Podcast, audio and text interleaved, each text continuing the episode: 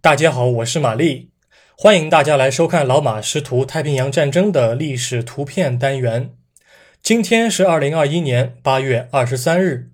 我想展示的是一张一九四三年同月同日所拍的照片。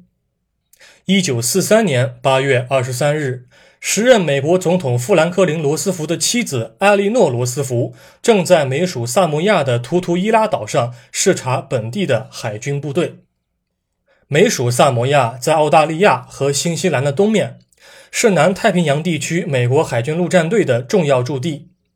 岛屿的海岸线上布满了美军的碉堡。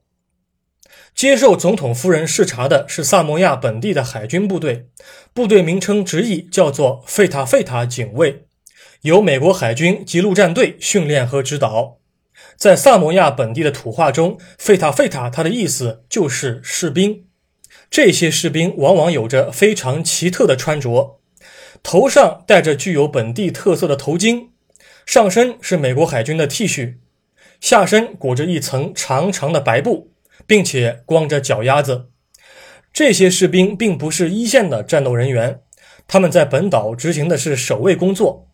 除此以外，战场救护、舰船维修和情报处理也有着萨摩亚岛民的贡献。二战后，费塔费塔警卫可以转正，成为美国海军预备役的一员。照片中的部队装备的是 M 幺九零三步枪，而此时的美国海军陆战队一线部队已经广泛的采用 M 一加兰德步枪了。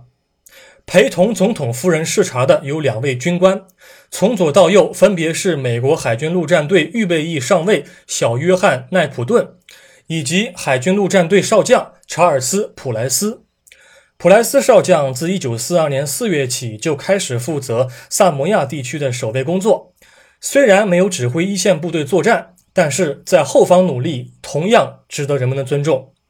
只是他的肚子确实不小，而且年龄也超过了六十岁。总统夫人当时也已经五十九岁了，她戴着军帽，左手拎着一个黑色手提包，手腕上戴着黑色手表。整体着装非常的简洁透气。